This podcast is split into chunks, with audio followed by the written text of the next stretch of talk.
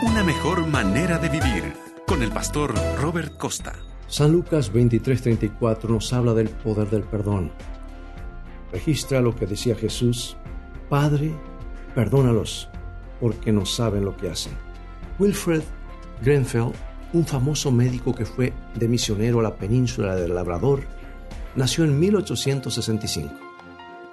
En 1892, en plena juventud, dedicó su vida a los habitantes de la costa occidental de Canadá, donde estuvo trabajando para el Señor hasta cinco años antes de su muerte en 1940. Cierta vez alguien le preguntó qué era lo que lo había influenciado a dedicar su vida a la obra humanitaria cristiana en esa costa prohibitiva de Terranova y Labrador. Y esta fue la razón que dio. Una noche, llevaron a una mujer a la sala de emergencia del hospital donde él trabajaba. Era evidente que a la señora le quedaban poco tiempo de vida. Y de acuerdo al testimonio de testigos presenciales, el esposo había llegado borracho a la casa y en un arrebato de ira le había tirado una lámpara de querosene encendida. Los vecinos llamaron a la policía y el ahora medio sobrio esposo, acompañado por un oficial de policía, llegó a la cabecera de la cama donde se encontraba la señora. El oficial le preguntó a la señora exactamente cómo había sucedido el asunto.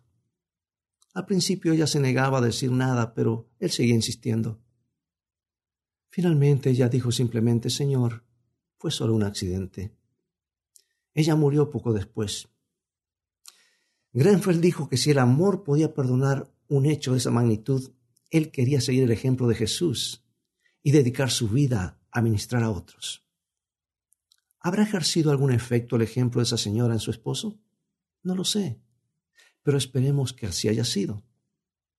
Perdonar al que nos ha hecho lo malo, a quien desde el punto de vista humano no merece nuestro perdón, puede ejercer un profundo efecto para el bien. Cuando Jesús perdonó a los que lo crucificaban, hizo una profunda impresión en muchos de los responsables de su muerte.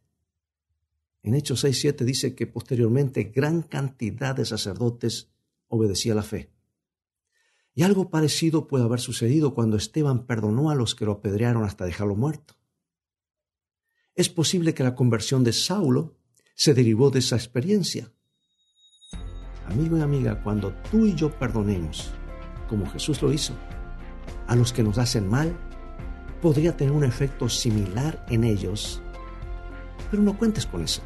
Después de todo, nuestra meta en la vida como cristianos es seguir el ejemplo de Cristo, no haciendo a los demás sentirse tristes por el mal que nos hayan hecho, porque esa es una mejor manera de vivir.